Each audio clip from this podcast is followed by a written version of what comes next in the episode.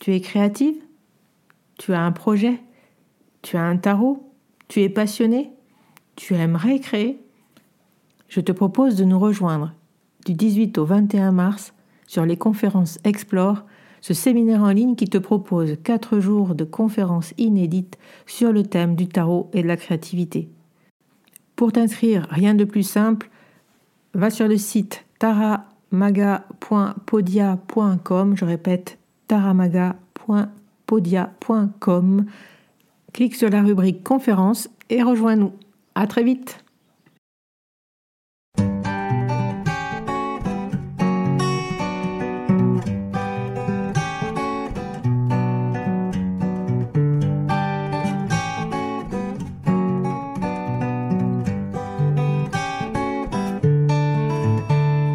Hello, bienvenue sur le podcast Magicien, un podcast qui va parler tarot, mais aussi d'entrepreneuriat, de liberté et de comment oser prendre sa place. Je m'appelle Fabienne Larnicole, je suis formatrice et coach. J'utilise le tarot comme outil de compréhension de soi et de communication avec l'invisible.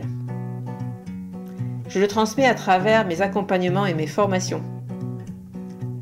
Sur tous ces sujets, je te dévoilerai les coulisses de mon métier et comment le tarot m'a aidé à avancer dans ma vie et à libérer mon potentiel. J'espère que tu pourras y trouver des clés pour vivre ce qui t'inspire. Chaque semaine, seul ou avec mes invités, nous allons explorer ensemble les enseignements du magicien. Alors si tu es prêt ou prête à me suivre, installe-toi et c'est parti pour l'épisode du jour. Dans cet épisode, Emmanuel Iger te propose une super méthode de travail pour t'aider à créer ton propre jeu de tarot ou d'oracle. Alors coupe toutes les distractions, installe-toi avec un cahier et un crayon et profite au maximum de cette pépite. Comment créer son jeu? Ce sera le sujet de ma première chronique sur le podcast Le Magicien. Il me paraît important de commencer par là en marquant le fait que les choses ont bien changé en tarot depuis une dizaine d'années. Avant, on pouvait accepter l'idée qu'il puisse y avoir qu'un seul jeu qui soit le plus ancien, donc le plus authentique, donc le plus vrai. Certains se disaient même que tout autre jeu étant forcément moins ancien, il était forcément moins bien. Aujourd'hui, tout a changé. On a des milliers de nouveaux jeux qui sont tous plus différents les uns que les autres. Ils sortent à un rythme effréné et avec une créativité toujours plus débordante. Il suffit de regarder les boutiques du Roi de Coupe et de Klinzel pour vous en convaincre. Elle regorge de merveilles au niveau visuel, mais aussi au niveau des idées surprenantes que peuvent avoir les différents créateurs. À mon avis, cette évolution-là s'est faite pour le mieux parce que je pense qu'il est bien meilleur de donner libre cours à sa créativité et à la pensée personnelle que de rester dans la sacralisation d'un objet qui n'a en fait rien de magique. Donc il y a tellement de personnes qui créent leur propre jeu aujourd'hui, alors pourquoi pas vous? Créer son propre jeu, c'est quelque chose qui n'a en réalité rien de nouveau. Au début du XXe siècle déjà, créer son tarot, ça faisait partie des devoirs à la maison pour ceux qui rentraient à la Golden Dawn, l'école de magie anglaise à laquelle l'ésotérisme contemporain doit beaucoup. C'était un projet qui permettait de se lancer d'un coup dans les études des correspondances et des symboles dont les nouveaux membres avaient besoin pour pouvoir participer à des rituels symboliques en comprenant ce qui se passait. Créer son jeu, c'est l'occasion de travailler le tarot en général en grande profondeur, parce que vous allez devoir vous interroger sur tous les détails qui vont apparaître dans les cartes. C'est aussi un vrai travail d'expression de soi parce que votre jeu va s'inscrire dans votre univers et pour cela, il va falloir parfaitement bien définir cet univers. Aussi, chacun ne voit pas chaque carte de la même façon, donc dans votre jeu à vous, chaque carte correspondra à votre vision personnelle de sa signification, et cela que vous le vouliez ou non. Créer un jeu, c'est créer un jeu à son image, ou à l'image de l'univers que vous voulez exprimer. Alors pour ça, il y a deux trois petites choses à savoir. Moi, je vais me baser ici sur mon expérience de la réalisation de jeux et de la publication pour évoquer quelques points qui me paraissent importants. Mon but euh, ici, c'est de vous encourager dans votre projet ou peut-être vous faire gagner un petit peu de temps ou si vous n'avez pas encore l'intention de créer un jeu, de vous aider à comprendre ce qui se passe en arrière-plan, les enjeux qui sont pas forcément visibles quand vous avez un nouveau deck entre les mains. J'ai travaillé avec une peintre, Alice Laverty, pour publier le tarot de Marseille White chez Trajectoire en 2018. Ça, c'est un jeu qui réconcilie les majeurs simples du tarot de Marseille avec les mineurs illustrés du tarot de White. Euh, le but étant de rendre le tarot ultra accessible en produisant un deck qui soit à la fois ancré dans la tradition et lisible pour les débutants. Aussi l'an dernier, j'ai eu la chance d'être co-auteur du Tarot interdit, qui était le tarot officiel de la série Vampiria de Victor Dixon, et qui a été illustré par Nicolas Jamono. Il est sorti aux éditions 404. Cette année, j'ai participé à l'écriture de l'oracle L'énergie de la mer par la créatrice de contenu Tinka. Euh, aujourd'hui, je suis en train de travailler sur la restauration d'un tarot italien de 1763 pour en recréer les significations avec l'historienne Isabelle Nadolny. Euh, je me lance aussi dans une histoire d'oracle un petit peu différente parce qu'il s'agit de l'utiliser dans le cadre d'un jeu de société. Donc tous ces projets-là sont divers comme je les aime bien, mais surtout ils sont bien représentatifs des problématiques qu'on peut rencontrer dans le processus de création d'un jeu. Donc je vais profiter de cet épisode pour vous dévoiler ce qui se passe en général en arrière-plan, afin de soutenir votre inspiration et surtout de vous encourager dans vos créations personnelles. Alors d'abord, si c'est un tarot que vous voulez créer, il faut savoir que c'est un projet très long, il y a 78 cartes, c'est pas pour rien. Et comme c'est un projet très long, si vous en faites juste un peu quand vous avez le temps, euh, vous risquez de voir votre vision et votre style changer au fur et à mesure que vous, vous évoluez personnellement. Alors, contre ça, moi je pense que ça aide de s'y mettre à fond si on le peut, euh, parce que ça permet de tout avoir en tête en même temps pour éviter les différences de style et d'interprétation entre la première et la dernière carte. C'est bien de savoir que ce problème-là est possible, et pour ça, c'est pas mal par exemple d'avoir un fichier de vue d'ensemble où vous décrirez toutes les cartes avec tous les petits détails que vous voulez y faire figurer parce que ce sont des détails qui vous parlent, et toutes les significations à donner, c'est-à-dire la lecture de chaque carte avec vos propres mots et selon vos propres ressentis. Donc l'idée, c'est d'avoir une vision d'ensemble pour tout avoir en mémoire vive à un instant T. Le plus important à mon avis aussi, c'est de chercher à faire quelque chose de vraiment très très précis. Parce que déjà, le tarot, c'est un outil qui fonctionne d'autant mieux qu'on y va avec rigueur. Et aussi, à mon avis, parce que l'intérêt de ce jeu-là, c'est que sa structure nous permet d'avoir un éventail de concepts très très fins, très précis, pour pouvoir parler d'un peu toutes les situations qui nous intéressent dans la vie.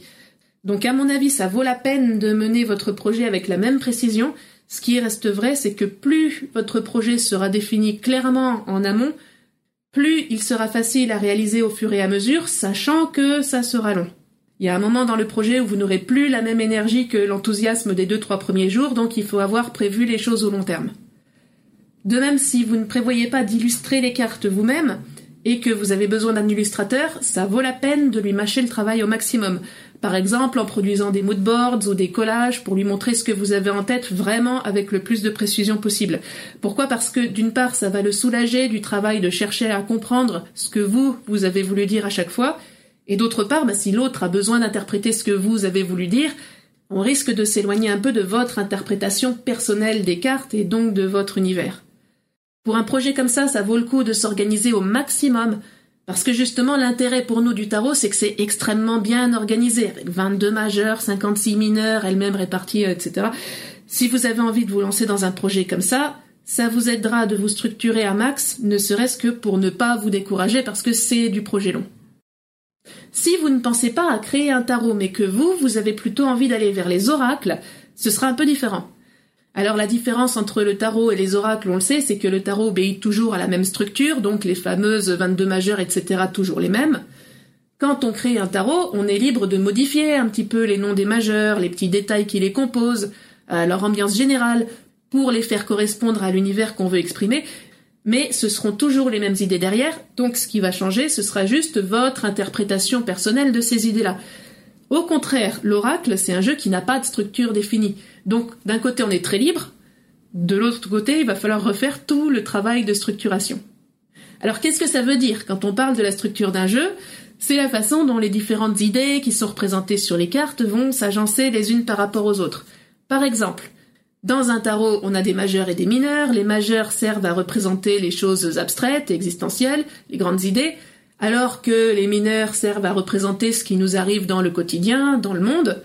Et encore heureux qu'il y a à la fois des majeurs et des mineurs, parce que des fois dans la vie, on a envie de parler des expériences quotidiennes, de ce qu'on a ressenti aujourd'hui, de la façon dont on a traversé sa journée. Et parfois, on a envie de réfléchir plus profondément au sens de tout ça. Donc, le fait que les cartes soient déjà divisées en deux catégories, ça nous aide à poser nos réflexions. Et puis d'ailleurs, heureusement qu'on a moins de majeurs que de mineurs, parce que les questions existentielles sont plus difficiles, plus angoissantes que ce qu'on traverse au quotidien, et en général, de toute façon, on passe plus de temps à vivre sa vie quotidienne qu'à questionner le sens de tout ça. Donc le fait d'avoir à peu près un tiers du jeu seulement qui soit constitué des majeurs, ça nous aide beaucoup pour refléter la façon dont déjà on pense à notre vie. Ça, la structure du tarot, c'est un exemple de répartition des concepts. En posant un tiers de majeur, deux tiers de mineur, on pose le fait que notre réflexion sera constituée à à peu près un tiers de grandes questions. Si vous créez votre oracle, comme vous n'avez pas de structure prédéfinie comme celle-là, c'est vous qui allez devoir tout inventer. Donc un oracle, ça paraît plus simple qu'un tarot de l'extérieur, mais pour en fabriquer un, en réalité c'est un peu plus complexe parce que comme vous n'avez pas de modèle prédéfini, c'est vous qui allez devoir faire tout le travail. Donc pour un oracle, ça risque de ne pas suffire d'y aller juste comme on le sent, de faire une liste d'idées qu'on aime bien pour créer à l'intuition, parce qu'à ce moment-là, il y a un gros risque, c'est que comme vous y avez été à l'intuition, c'est-à-dire sans cadre et sans garde-fou, c'est que le jeu partage vos tendances, vos croyances et vos points aveugles, sachant qu'on en a tous, des tendances, euh, des croyances et des points aveugles. Et pour éviter ces tendances-là, il vaut mieux se créer un cadre pour canaliser la création du jeu.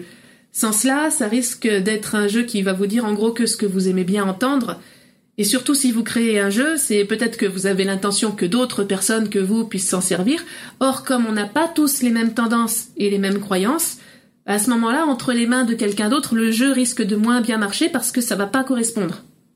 Un jeu qui est fait à notre image, ça n'est pas forcément un jeu objectif. Or, quand on tire les cartes parce qu'on veut mieux comprendre ce qui se passe dans une situation donnée, ben on a envie que la réponse soit objective. On a tous tendance à oublier certaines choses, euh, à interpréter différemment telle et telle situation, et c'est vraiment très très très difficile, voire impossible, de voir autrement que par ses propres filtres, vu qu'on regarde à travers. Pour caricaturer, on peut imaginer un oracle qui serait fait par quelqu'un euh, qui est un peu triste et paranoïaque parce qu'il a été trompé. Euh, et on pourrait imaginer que cet oracle-là, comme il serait à l'image du ressenti subjectif de la personne à ce moment-là de son histoire, euh, on pourrait imaginer que cet oracle-là ne contienne que des concepts qui tournent autour de ce qui l'obsède en ce moment. Par exemple, euh, le mensonge, les cachotteries, l'évitement, la trahison. Et ce serait tout un type de carte comme ça. On se doute bien que ce type de jeu aurait un sacré biais, euh, parce que, quelle que soit votre question, il la considérerait sous cette idée-là de la tromperie, et quelle que soit votre situation, quel que soit le domaine sur lequel vous avez posé la question, que ce soit sentimental, professionnel ou financier, il vous répondrait que de toute façon votre conjoint va vous tromper. Donc nous, on ne veut pas utiliser ce type de jeu pour les questions qu'on a dans sa vie parce qu'il ne serait pas assez objectif. Déjà, il y a trop de concepts négatifs, il n'y a pas assez de concepts d'autres domaines, donc il y a trop de points aveugles qui font que ce jeu-là n'est pas capable de traiter les questions en gros qui ne lui plaisent pas.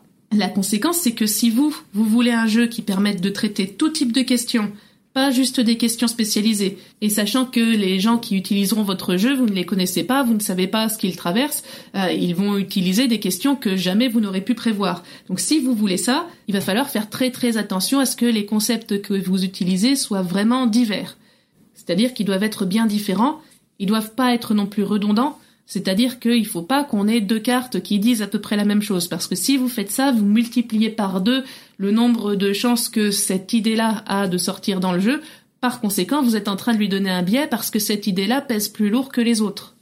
Donc il faut faire attention à ce que les idées que vous allez utiliser pour vos différentes cartes soient très précises et suffisamment éloignées les unes des autres pour ne pas se chevaucher et suffisamment différentes pour parler d'un peu de tout. Comme ça, ça permet d'éviter des tendances comme euh, un jeu qui donnerait des réponses en général similaires alors que les questions et les situations sont différentes. Ça permet d'éviter des biais comme par exemple un jeu qui imposerait certains jugements à certaines situations et ça permet aussi d'éviter les points aveugles comme un jeu qui ne répondrait pas du tout à certaines questions ou qui répondrait à côté, euh, juste parce que on n'a pas pensé à mettre en place tous les concepts et que ce qui est présent dans les cartes aujourd'hui ne permette pas de parler de cette question-là particulière. Donc, simplement se fier à l'intuition et à ce que vous ressentez de votre univers pour créer votre jeu, c'est très important, c'est nécessaire, mais ça ne suffit pas à cause de ce risque qu'on ait un jeu qui soit vraiment à notre image, c'est-à-dire avec les mêmes préjugés que nous. Il y a pas longtemps, j'ai été approchée par la maison d'édition Les Livres du Dragon d'Or qui m'a demandé de les aider à créer un oracle pour euh, Tinka, qui est une créatrice de contenu sur Instagram. Et c'était un vrai challenge parce que l'idée c'était de créer un oracle de développement personnel, donc pas du tout de divination, mais vraiment de travail sur les émotions pour euh, aider à mettre des mots sur ce qu'on ressent, pour aider à faire passer des messages qui étaient importants pour Tinka. Il fallait créer un jeu qui corresponde parfaitement à son univers, à elle et à sa personnalité et en même temps l'univers était donné, il fallait que ce soit la mère parce que c'était très très important pour elle dans sa vie personnelle et dans sa vie spirituelle. Alors pour faire ça, on a commencé à faire d'abord la liste de toutes les métaphores maritimes qui nous paraissaient intéressantes en termes de développement personnel. Par exemple, des fois dans la vie, on a l'impression d'être à marée basse, c'est-à-dire que les énergies sont un peu lourdes, il se passe pas grand-chose. Euh, d'autres fois dans la vie, on a l'impression d'être sous l'eau parce qu'il se passe trop de choses. Lister toutes ces métaphores-là nous a permis d'obtenir une très très longue liste euh, d'idées qui pourraient fonctionner avec la représentation de ce qui se passe dans l'expérience de nos lecteurs. On s'est retrouvé alors avec une liste qui était très longue, je l'ai dit, et aussi très touffue, et pas du tout équilibrée justement parce que il fallait encore travailler ce problème de biais, qui arrive même quand on est deux. Alors ce qu'on a fait à ce moment-là, c'est qu'on a écrit tous les concepts, toutes les petites idées comme cette histoire de marée haute ou marée basse, on les a mis sur des morceaux de papier pour pouvoir en avoir une vision d'ensemble et vérifier qu'elles étaient suffisamment différentes les unes des autres, premièrement. Deuxièmement, pour vérifier qu'elles parlaient toutes vraiment bien à Tinka, c'est-à-dire qu'elles représentaient toutes des idées qui étaient importantes pour elle. Mais ça suffisait toujours pas à équilibrer le jeu, il a fallu faire le petit effort d'accepter qu'il y ait des cartes euh, un peu moins agréables que d'autres, parce que si on veut pouvoir travailler sur nos problématiques et ce qui nous dérange, il faut pouvoir mettre des mots dessus, donc il faut que l'idée soit présente dans le jeu. On peut pas avoir que des cartes oui. Et ensuite, pour vérifier que les concepts étaient bien répartis, à ce moment-là, on en a fait des catégories, c'est-à-dire qu'on les a rangés par pile, en fonction de la nature des idées qui étaient exprimées par chacune des cartes, et ce que ça nous a permis de faire, c'était de vérifier que les piles aient toutes à peu près un même nombre de concepts. Pourquoi? Parce que c'était un bon moyen de savoir quelle catégorie on avait spontanément, intuitivement favorisé, c'est-à-dire quel biais le jeu était en train de prendre. Donc ramener les différentes piles à un nombre de cartes à peu près égal, ça permettait de gommer ce biais. Ensuite, on les a à nouveau mélangés pour les reséparer en diverses catégories, par exemple les cartes agréables et les cartes désagréables, pour voir si ces nouvelles catégories-là, à leur tour, étaient suffisamment équilibrées. Entre le brouillon qu'on avait fait au début et ce avec quoi on s'est retrouvé à la fin, on s'est rendu compte qu'on avait supprimé beaucoup de concepts, mais que le jeu était beaucoup plus harmonieux. Et donc il y avait beaucoup plus de chances qu'il se comporte bien dans les tests, et surtout, il y avait beaucoup plus de chances que ça parle à des gens qui n'étaient pas nous. Ce qui était quand même le but du projet. Au final, c'est un jeu qui est toujours volontairement bienveillant, mais qui va répondre clairement et avec précision à toutes les interrogations émotionnelles qu'on pourra lui apporter sans parti pris. Quand on a commencé à le tester en live avec des personnes qu'on ne connaissait pas, on a eu la surprise d'avoir des questions auxquelles on s'attendait absolument pas. C'était des questions qui correspondaient à la personnalité des gens qui les posaient et pas du tout à la nôtre. Et du coup, comme le jeu avait volontairement été harmonisé et équilibré exprès pour enlever nos biais à nous, ça a pu répondre à leurs questions à eux. Tout ça, c'est une possibilité. Donc vous, vous êtes libre de créer votre jeu et, de le structurer comme vous l'entendez. C'est juste pour attirer votre attention sur un travail de structure qui se voit pas forcément quand on a un nouvel oracle en main. D'ailleurs, ce travail de structuration, vous pourrez avoir à le faire aussi si vous avez envie de créer un tarot, mais que vous voulez modifier un peu sa structure. À ce moment-là, il va s'agir de recalculer vos concepts pour être sûr que le jeu reste équilibré malgré la modification. Dans le tarot interdit que j'ai coécrit avec Victor Dixon, la contrainte était de rendre le jeu plus inclusif que les tarots traditionnels. Alors d'habitude, on a valet, cavalier, reine, roi. Ça fait trois garçons pour une fille. Alors on a voulu introduire la parité, c'est-à-dire avoir un personnage masculin et un féminin pour le valet, un masculin et un féminin pour le cavalier, et garder la reine et le roi qui sont déjà féminins et masculins. Donc à la place de quatre cartes de cours par élément, on en avait six, et donc à la place de 16 cartes de cours en tout, on en avait 24. La problématique, c'était de leur donner à chacun une signification qui soit pas redondante avec les arcanes mineurs qu'on avait déjà, qui soit pas redondante avec les majeurs, qui ne s'empiètent pas les unes sur les autres pour pas avoir de redondance, et aussi qui permettent de contenir des idées qui allaient être importantes dans les questions que les lecteurs allaient poser. Eh bien, il a fallu faire un fichier Excel pour avoir toutes les significations sous les yeux d'un coup. On a aussi beaucoup utilisé les dictionnaires pour trouver des concepts qui soient voisins mais qui diffèrent par leur tonalité plutôt féminine ou plutôt masculine, tout en s'assurant que tout rentre dans le cadre des cartes de cours avec suffisamment de diversité pour que le jeu fonctionne quand même dans les tirages malgré cette modification. Dans la lecture, ça marchait bien, et ça donne un jeu qui est très très dynamique parce que comme on a augmenté le nombre des figures de cours qui représentent des personnages en train de faire des choses, eh bien statistiquement, il y a plus de chances que ce tarot-là nous pousse à l'action qu'un jeu traditionnel. Mais ça nous arrangeait bien parce que ça correspond à l'univers des romans Vampiria, où justement il s'agit de passer à l'action par tous les moyens pour renverser l'oppression vampirique. On arrive maintenant à la dernière partie, alors vous avez imaginé votre univers, vous avez conçu vos cartes en fonction de votre univers, vous l'avez illustré ou vous l'avez fait illustrer. Ce que vous pouvez faire à ce moment-là, c'est l'imprimer sous forme de prototype pour avoir un jeu que vous auriez en main pour pouvoir le tester. Ça vaut vraiment la peine d'aller chercher les retours et les ressentis des autres personnes parce que souvent, les gens vont projeter sur vos cartes des choses que vous, vous n'auriez pas du tout imaginées. Vous allez trouver ça génial et comme vous n'y aurez pas pensé par vous-même, ça va venir modifier les significations que vous avez envie de mettre dans votre jeu. Voilà, donc après quelques allers-retours, vous êtes bien content de votre jeu. À ce moment-là, vous êtes prêt à penser à le publier. Là, on arrive à une autre paire de manches. Si vous avez envie de passer par un éditeur traditionnel, il va falloir que votre jeu s'inscrive dans leur ligne éditoriale et dans leur projet futur. C'est pas évident, donc ça n'est pas parce que votre jeu est bien qu'il sera accepté. Euh, en même temps, c'est pas parce que votre jeu est refusé qu'il est pas bien. Il faut être conscient que votre jeu doit aussi répondre à des critères qui sont ceux du marché et ceux d'un calendrier éditorial sur lequel vous n'avez pas prise. Alors ce que vous pouvez faire, c'est identifier les maisons qui ont récemment publié quelque chose de similaire, mais pas trop, euh, monter un dossier de présentation qui soit vraiment professionnel, identifier les personnes qui sont en charge des sélections dans les maisons qui vous intéressent, et là, croiser les doigts. Il n'y a pas de secret particulier pour passer au-dessus de ça. L'autre possibilité, c'est de faire comme beaucoup d'artistes aujourd'hui, c'est-à-dire de prendre la voie de l'indépendance en auto-publiant votre jeu. Qu'est-ce que ça veut dire auto-publier? Ça veut dire que c'est vous qui vous occupez de faire imprimer votre jeu, c'est vous qui vous occupez de communiquer dessus et c'est vous qui vous occupez de le vendre. Donc c'est beaucoup plus de travail et il y a aussi la question de l'investissement parce qu'il faut se permettre de pouvoir commander un grand nombre de son propre jeu en attendant de le vendre. Pour ça, une campagne Kickstarter peut vous aider, mais toujours est-il que c'est du travail aussi parce que c'est un travail de communication qui doit être de niveau professionnel. Et le travail professionnel, c'est un investissement, que ce soit en argent ou en temps et en énergie.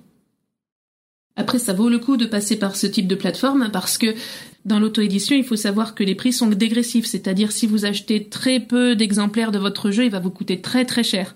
Si vous achetez un beaucoup plus grand nombre, euh, chaque exemplaire vous coûtera un peu moins cher, mais ça veut dire qu'il faut sortir plus d'argent d'un coup. À vous de faire vraiment très très très attention aux chiffres et à ce qu'ils impliquent. Si un jeu vous coûte 10 euros auprès de votre fournisseur, par exemple, et que vous, vous le vendez 20 euros, ça ne veut pas dire que vous avez gagné 10 euros. Parce que il faut encore déduire de ça tous les frais qu'il peut y avoir, donc les charges, le coût d'envoi, euh, les frais de douane éventuellement pour les faire importer, les charges sociales et les impôts que vous allez payer sur votre marge ça devient un vrai travail commercial qui est peut-être pas ce que vous aviez en tête quand vous avez commencé à vous lancer dans votre univers pour créer votre jeu avec votre touche personnelle. Mais il vaut mieux en être conscient parce que ça fait partie du projet et que votre jeu et votre univers méritent que ce projet aille jusqu'au bout, avec toutes les conséquences et tout le travail qu'il faut après pour le diffuser. Bref, tout ça, vous l'aurez compris, c'est beaucoup de travail. C'est surtout un travail passion, mais qui demande de se mesurer à un gros gros projet de manière organisée et professionnelle, même si vous ne comptez pas dessus pour obtenir une rémunération. C'est extrêmement formateur. C'est un vrai défi, mais quand vous vous êtes lancé le défi d'apprendre à tirer les cartes, ben, vous saviez déjà que ce défi allait vous mener à vous dépasser et à vous surprendre. Donc si vous avez ce genre de projet, je vous encourage à fond je vous encourage aussi à montrer, à poster vos prototypes, vos idées et vos envies sur les réseaux. N'hésitez pas à taguer notre podcast pour qu'on puisse voir un petit peu ce sur quoi vous êtes en train de travailler en ce moment. Et moi, je vous dis à bientôt pour une prochaine chronique tarologique. Voilà la fin de cet épisode. Merci de l'avoir écouté. N'oublie pas de t'abonner pour ne pas manquer les prochains. Soutiens le magicien en laissant un avis ou un commentaire sur ta plateforme préférée Spotify ou Apple Podcast. De mon côté, il me reste à te souhaiter une excellente suite de l'aventure. où que tu sois. On se retrouve très vite pour un prochain épisode. Bye bye